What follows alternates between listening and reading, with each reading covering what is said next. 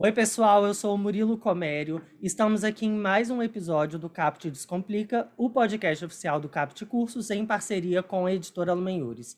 O podcast de hoje versa sobre o abandono afetivo no direito brasileiro, que é o título do livro do nosso convidado, Fernando Albuquerque Flórido. O livro é lançamento desse ano na editora Lumenhures. Para debater sobre esse tema, estou acompanhado da professora Larissa Rodrigues. Larissa, seja muito bem-vinda. Muito obrigada, Murilo. Um prazer estar aqui mais uma vez nesse podcast. Nosso convidado de hoje é o Fernando de Albuquerque Flórido, advogado, bacharel em Direito pela Unisantos, especialista em Direito de Família e Sucessões, foi presidente da Câmara Jovem de Santos e premiado como melhor trabalho apresentado na área de Ciências Sociais Aplicadas do 11º COBRIC, Congresso Brasileiro de Iniciação Científica. Também é coautor do livro Métodos ah, Consensuais para Soluções de Conflitos, aspectos da mediação importantes para modular as tensões humanas atuais. Bem-vindo, Fernando. Murilo, muito obrigado, agradeço pelo convite, é uma honra estar aqui participando do podcast. Esse episódio aborda um, aborda um tema muito sensível sobre o abandono afetivo, que engloba o direito de família e a responsabilidade civil, adentrando na importância do afeto nas relações familiares e as consequências jurídicas e psicológicas desse abandono. E é interessante que o Fernando, antes de desenvolver propriamente sobre a responsabilidade civil no livro dele, apresentou notas conceituais terminológicas que são basilares desse tema e eu destaco aqui um trecho do livro que diz o seguinte, entre aspas: o afeto traduz-se pela capacidade de o ser humano estabelecer relações e criar vínculos. É através dos afetos que o ser humano se relaciona e vai além da sua individualidade e finitude. E é justamente em razão da importância do afeto nessas relações e para o desenvolvimento da criança e do adolescente que a tutela jurídica e o debate se tornam relevantes, mas a jurisprudência ainda decide de forma controversa, sendo que há decisões judiciais que reconhecem o abandono afetivo como um ato ilícito indenizável e outras que não. Claro que não é uma tarefa simples e muito menos objetiva, porque envolve sentimentos que são subjetivos e também a interpretação do que é o afeto e o, e o abandono e também dos preceitos constitucionais.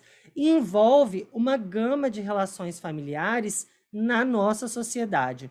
Fernando, então eu inicio esse podcast te perguntando o que é o afeto e o que, e o que é o abandono. Seja bem-vindo novamente, o espaço é todo seu. Murilo, mais uma vez te agradeço pelo convite, por estar aqui nesse podcast em parceria com a editora Lumen Iures. E você tirou a frase, uma das citações que eu mais gosto desse livro, que é, assim, uma das primeiras publicações minhas, mas um projeto de vida, que é a publicação do abandono afetivo no direito brasileiro. Mas eu entendo que o afeto é justamente isso, a capacidade do ser humano de estabelecer vínculos eu gosto muito de uma frase do professor Miguel Reale, que ele a lança no livro Lições Preliminares do Direito, que ele diz que o ser humano é um ser gregário. E não é uma frase muito, não é uma expressão muito comum, mas se a gente for buscar no dicionário o que é o significado de gregário, quer dizer que é um ser social, que o ser humano não consegue viver sozinho. Ele necessita basicamente de estar em companhia. O ser humano é um ser que precisa estar em contato com outras pessoas. Então, o afeto é um sentimento, ou melhor, é uma necessidade do ser humano. E a gente precisa verificar isso nas relações familiares. Então, todo mundo vem de uma família. E a família, então, precisa ter a tutela do direito. Nós temos uma tutela muito clara do aspecto patrimonial, no direito de família e de sucessões. Quando a gente casa, quem tem direito ao quê? Quem tem direito a bens, quando a gente separa quem vai ficar com o quê, quando quem morre, o que herda no quê, e quando a gente está na constância da família, quem vai sentir o quê? Então o direito precisa também se programar nesse sentido. o que cada um vai sentir. E se não sentir, é legítimo? É ok um pai não cuidar de um filho, uma mãe não cuidar de um filho? Porque se o afeto é uma consequência natural do sentimento humano, quando ele não acontece, há uma ruptura então dessa naturalidade de sentimento. E aí o direito também precisa se preocupar. Então, o afeto é natural à sentimentalidade humana. E o abandono, e aí mais propriamente o abandono afetivo, é quando há essa ausência de afeto, a falta de manutenção desses vínculos entre as pessoas. Então, os exemplos que eu dou no meu livro são: o pai pode morar em outra cidade, em cidade diversa do filho. A mãe pode morar em cidade diversa do filho. Mas se a mãe liga para o filho todos os dias, ou se o pai manda uma mensagem para o filho todos os dias, ele está cultivando, ele está mantendo a relação de afeto e, portanto, não há abandono. Abandono se caracteriza quando há a ruptura da relação de afeto, ou seja, quando não há aquele cultivo da relação, quando o ser humano deixa de ser gregário entre a família. E aí sim a gente se depara com o abandono. É quando o pai simplesmente registra o filho e o filho só tem o nome da certidão do pai e nunca mais o viu, ou quando o pai só acompanhou a primeira infância e depois se perdeu no mundo, ou quando a mãe deixou o filho aos cuidados do pai e passou a estabelecer uma convivência uma vez no mês e depois nunca mais se interessou pela criação da criança. Então, o abandono ele está materializado pelo, pela ausência dessa manutenção do afeto. O afeto, então, ele é esse estabelecimento de vínculos contínuo e duradouro, que se protrai no tempo. A mãe, o pai, a família toda, que está em convívio, basicamente. O convívio não necessariamente é presença física. O Conrado Paulino da Rosa vai dizer que a distância física não é abandono. A distância física pode ser sim sopesada, ou melhor, compensada com o afeto. O afeto através de redes sociais, através de telefonemas, não necessariamente a distância física traduz abandono. É, então a gente já começa a entrar numa esfera até mesmo de um afeto digital, em razão do que, do que você menciona das redes sociais, de telefonemas. E aí, Fernando, é, o interessante dessa discussão envolve também a interpretação do artigo 229 da Constituição Federal, que trata do dever de cuidado dos pais perante os filhos menores de idade. Esse dever de cuidado, ele sempre foi um, ele sempre foi um, um dever de assistir, criar, educar e sustentar os filhos até que alcancem essa maioridade. Mas afinal, amar, conviver e ser afetuoso também se enquadram nesse dever de cuidado? É um pouco controverso, né, Murilo? Ah, os tribunais têm entendido o seguinte: olha, o filho com 18 anos não precisa mais de pensão alimentícia. Mas, como ele está ingressando no mercado de trabalho, os pais têm a obrigação, caso ele esteja estudando, de pagar pensão até os 24 anos, porque deve haver ali uma manutenção do princípio da solidariedade. Os pais precisam ser solidários com os filhos. Solidariedade não tem a ver com afeto? Assiste, o direito da criança e do adolescente, que está consagrado no 226 da Constituição, tem a ver então com um direito de exigir dos pais esse afeto. Assistência, criação, cuidado são direitos tipificados da criança e do adolescente na Constituição e no Estatuto da Criança e do Adolescente. Então eu entendo que a criança e o adolescente têm direito de exigir dos pais esses atributos. E aí, quando essa, essa discussão chegou ao Superior Tribunal de Justiça, que a Corte de Uniformização da Legislação Federal, questionou-se o seguinte: tudo bem, cuidado até vai, você pagar alimentos, mas e cuidado de afeto, cuidado de amar?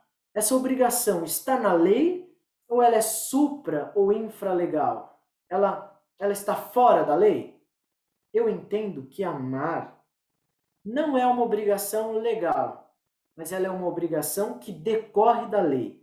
Assistência, solidariedade, prestação de alimentos, cuidado, a soma disso resulta necessariamente em amar. Eu não posso exigir judicialmente o amor, mas eu posso exigir judicialmente o cuidado, porque é obrigação legal. O poder familiar, poder-dever, que estão sujeitos os pais, têm a obrigação de cuidado. E se os pais não cuidam, eles precisam ser responsabilizados por isso.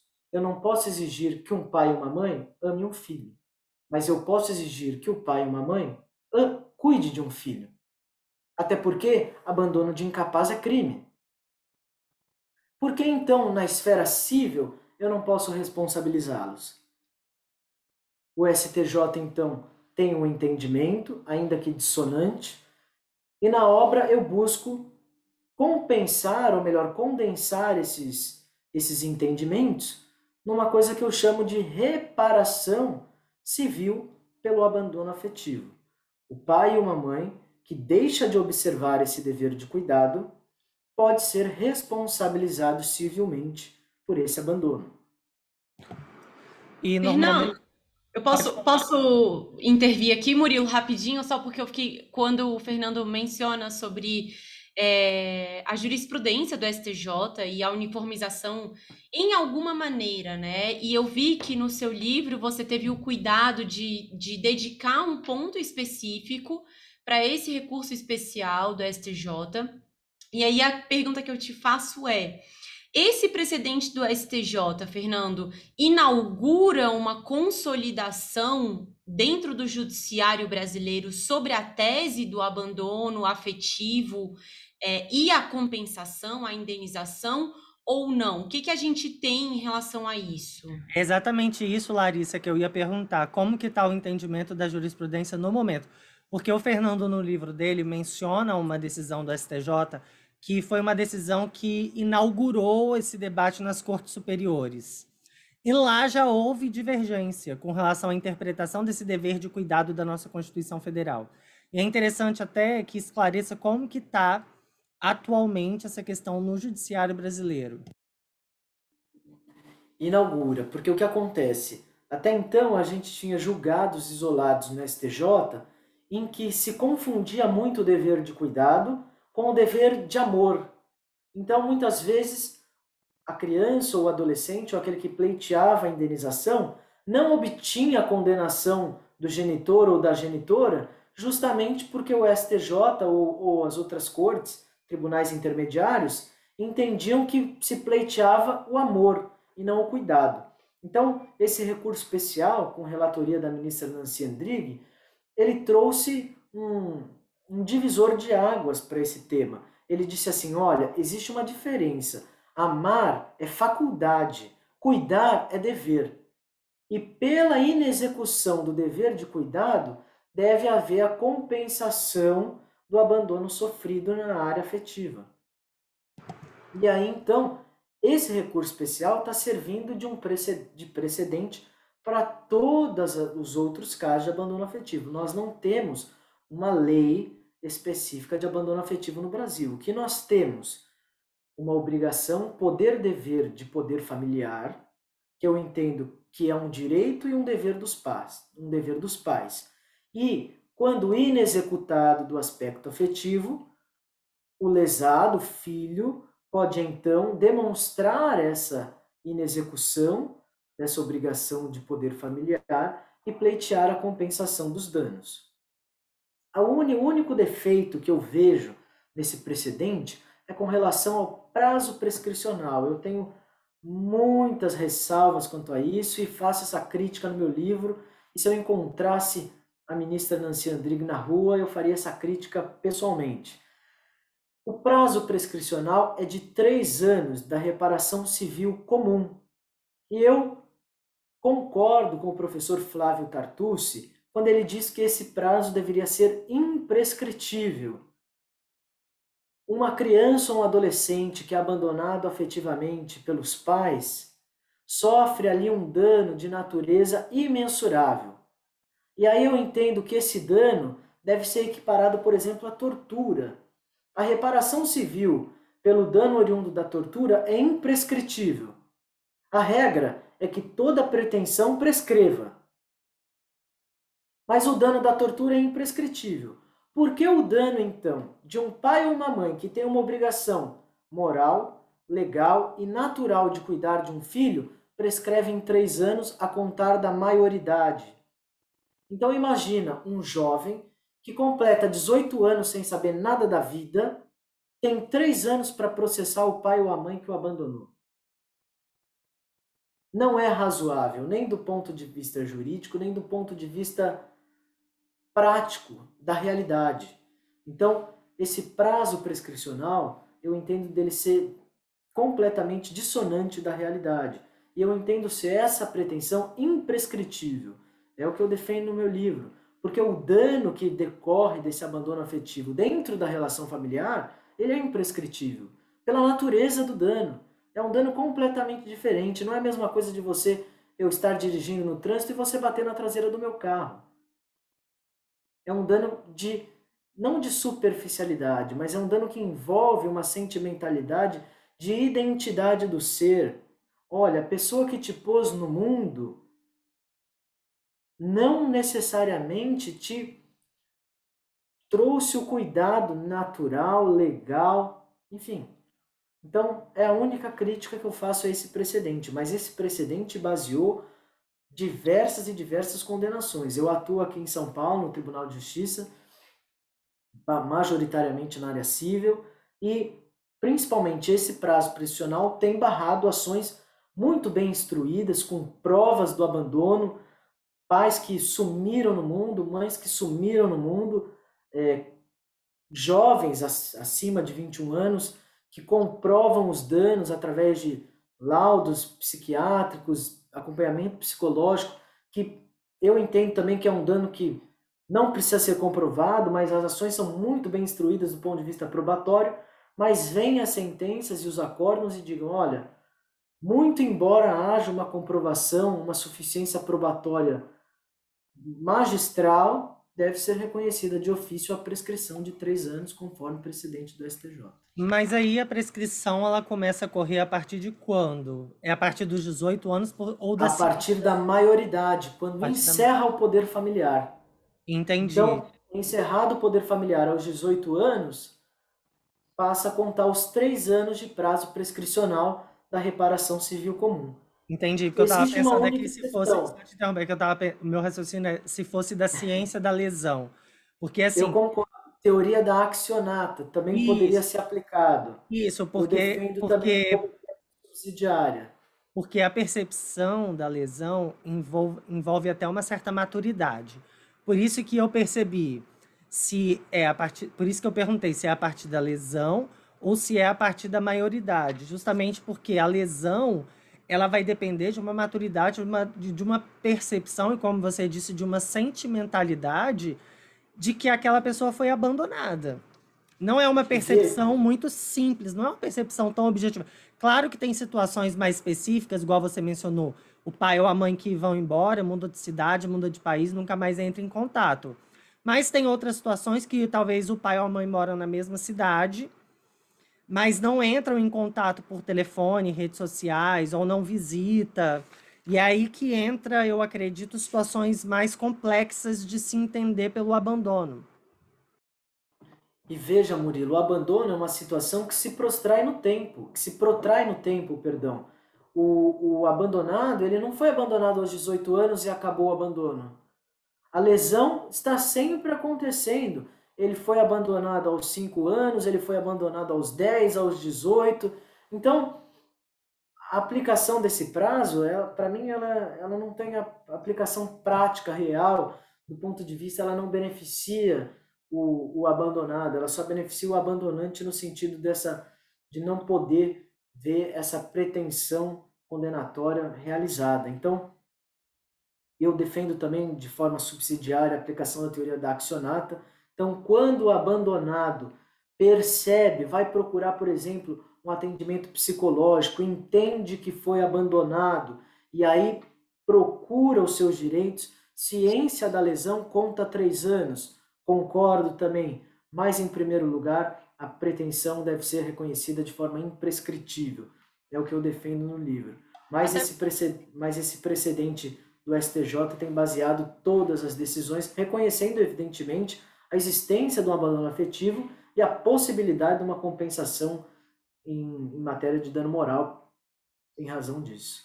E acho que tem um ponto, é, Fernando, que você tocou, que quando a gente pensa na fixação desse, desse marco prescricional e no prazo prescricional de três anos, num primeiro momento me vem à cabeça o seguinte: é quase que uma demanda à urgência de agir daquela pessoa, daquele filho, daquela filha que deve raciocinar até os seus 21 anos de idade se ele foi ou não objeto, alvo de um abandono afetivo. E muitas vezes, e claro, dependendo do quadro da pessoa, dependendo, é, enfim, de uma série de variáveis, pode ser que até os 30 anos ela nunca tenha consciência de que alguns sintomas, de que alguns sinais, algumas manifestações na vida dela sejam decorrentes desse abandono afetivo. E aí, quando, elas, quando ela percebe isso, tarde demais não vai poder buscar a compensação indenizatória. E aí não é nenhuma compensação é, é, que Afetiva. realmente. Efetiva, exatamente. Ela busca uma compensação indenizatória. Eu te indenizo pelo dano que eu causei, mas não vou poder reparar efetivamente, né? É, Larissa, só complementando, é, além de desse. Realmente me parece muito estranho esse raciocínio do prazo de três anos depois dos 18. Porque, além de envolver uma maturidade, é, a pessoa também tem que ter consciência de que ela tem o direito de pleitear uma indenização na justiça. E aí eu vou até perguntar para o Fernando as, as medidas judiciais cabíveis. Mas, de toda forma, é, ela teria até os 20, a pessoa tem até os 21 anos para ela ter consciência do abandono afetivo, consciência sentimental e consciência jurídica aos 21 anos. Então, assim, é, é, é muito e pouco para ela, também, ter, Murilo, ela querendo... ter essa informação não querendo te cortar, mas a consciência também de que vai enfrentar uma discussão judicial com o genitor ou com a genitora. Sim. Então é uma preparação muito grande que, que demanda uma maturidade complexa. Imagina você com 21 anos, não, vou processar o genitor que, que me abandonou. Vou procurar um advogado para processar. Vou procurar um advogado, vou buscar e recolher provas para isso vou pensar uma indenização para ele me dar. E aí? Então, é a única surreal. exceção com relação a esse prazo é em caso de reconhecimento de paternidade. Conta três anos a partir da sentença que reconhece a paternidade. Então, imagina que você tenha uma criança, um adolescente que só tem o registro da mãe na certidão de nascimento. E aí, quando já adulta, tem uma sentença que transita em julgado que reconhece a paternidade de um, de um pai. E aí, obviamente, conta três anos a partir do reconhecimento da paternidade para ela processar título de abandono afetivo. Já pegando o gancho do processo, Fernando, no Vamos seu lá. livro você dedica um capítulo sobre isso, sobre as tutelas jurídicas, Perfeito. condenatória e declaratória. Declaratória. Queria que você explicasse um pouco melhor a respeito de qual a medida processual cabível para obter essa reparação de danos. Por que, que eu divido? A tutela declaratória não é muito falada no âmbito do abandono afetivo, mas por que eu divido? Porque a criança e o adolescente pode pedir alimentos para os pais. E pelo princípio da solidariedade, os pais na velhice podem pedir alimentos para os filhos. Então imagina o genitor ou a genitora que tem abandonado os seus filhos, na velhice se deparam com com filhos bens de vida e aí peçam alimentos para eles. Imagina você, abandonado, recebe na sua casa uma citação de uma ação de alimentos do seu genitor abandonante pedindo alimentos. O que, que você faz? Surta. Então, a tutela declaratória é justamente para que o juiz declare que houve abandono afetivo para que a situação de abandono seja esclarecida judicialmente e para que o abandonado esteja precavido de certas situações. Então a tutela declaratória serve para alteração de registro civil. Se o abandonado quer trocar o nome, quer tirar o nome do pai ou da mãe que o abandonou, a tutela declaratória serve para isso, retificação de registro. Se o abandonado quer mitigar os efeitos da solidariedade numa possível e futura ação de alimentos, pode, a tutela declaratória serve para isso. Então vai chegar lá na idade adulta, recebe então o abandonado uma citação em ação de alimentos. Então, quando o abandonado for contestar, olha, tenho aqui uma tutela declaratória reconhecendo o abandono afetivo, não foi solidário o abandonante comigo, não tenho eu então a obrigação de ser solidário com ele. E a tutela condenatória, que a gente está conversando, é a possibilidade do abandonado buscar uma indenização compensatória pelos danos morais que sofreu em razão do abandono. E aí, a fixação, nesse recurso especial, que a gente trata como precedente, a abandonada, uma mulher, ela recebeu então uma espécie de, de uma compensação material e moral. Ela recebeu um apartamento e uma, e uma quantia em dinheiro a título de danos morais. Tá. Então essa compensação varia caso a caso. A fixação de dano moral hoje não tem um critério legal, ela está a arbítrio do juiz em critérios de proporcionalidade e razoabilidade, considerando as peculiaridades da vítima, enfim, e do ofensor, e o grau da lesão. Eu entendo que essa, que essa comprovação de danos deveria ser in re ipsa, que a gente chama, pelo simples fato violador. Você foi abandonado, você tem direito à indenização por danos morais, ela não deveria exigir comprovação, mas é uma questão de indenização ainda hoje por responsabilidade subjetiva, ainda exige a demonstração de todos os requisitos legais, mas é isso, a tutela declaratória pode dar ensejo, ela, ela então traz a situação de abandono afetivo declarada por uma sentença, e aí o abandonado se estabelece em situações, ele pode trocar um nome, ele pode se precaver dessa futura questão da solidariedade,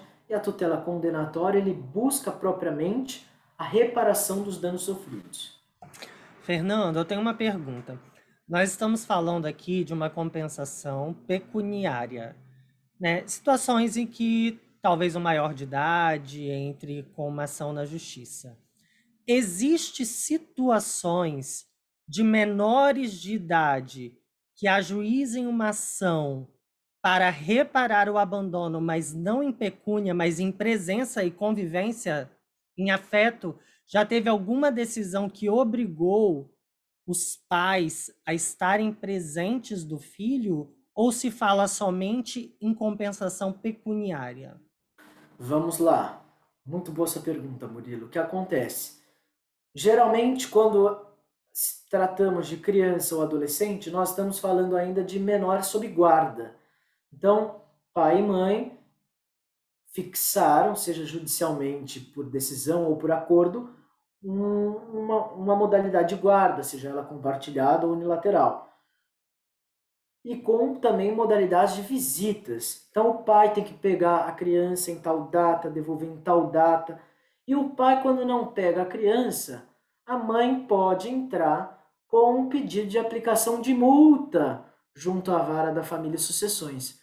Então, não propriamente é uma indenização, mas a mãe pode aplicar multa ao genitor ou o pai pode aplicar multa à genitora que não pega a criança. Então, são outros mecanismos, outras medidas indutivas, coercitivas, fundamentais, que obrigam o genitor a conviver com a criança, que garantem o direito da criança, é um direito basilar que está acima de todos, que é o direito à convivência familiar. A criança tem direito de conviver com o pai, com a mãe, com o avô, com a avó, com os tios, é direito. Então, se o pai que tem lá um acordo de guarda, modalidade de visita, tem que pegar tal data, tal data, não pega, a mãe pode ir lá e pedir uma fixação de multa para o pai pegar. Eu atuei num caso que o pai não pegava a criança nunca.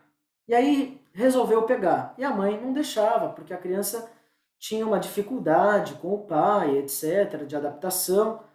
E aí o pai foi lá e falou assim: olha, ela não deixa eu pegar. A juíza fixou dois salários mínimos de multa caso a mãe não entregasse a criança, sob o fundamento de, de direito à convivência familiar.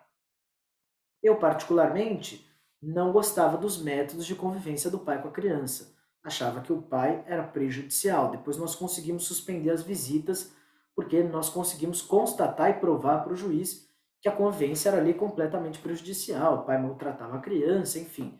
Mas ele fez provar o seu direito em juízo. Olha, eu sou pai, eu tenho direito de conviver com a criança. A mãe está impedindo.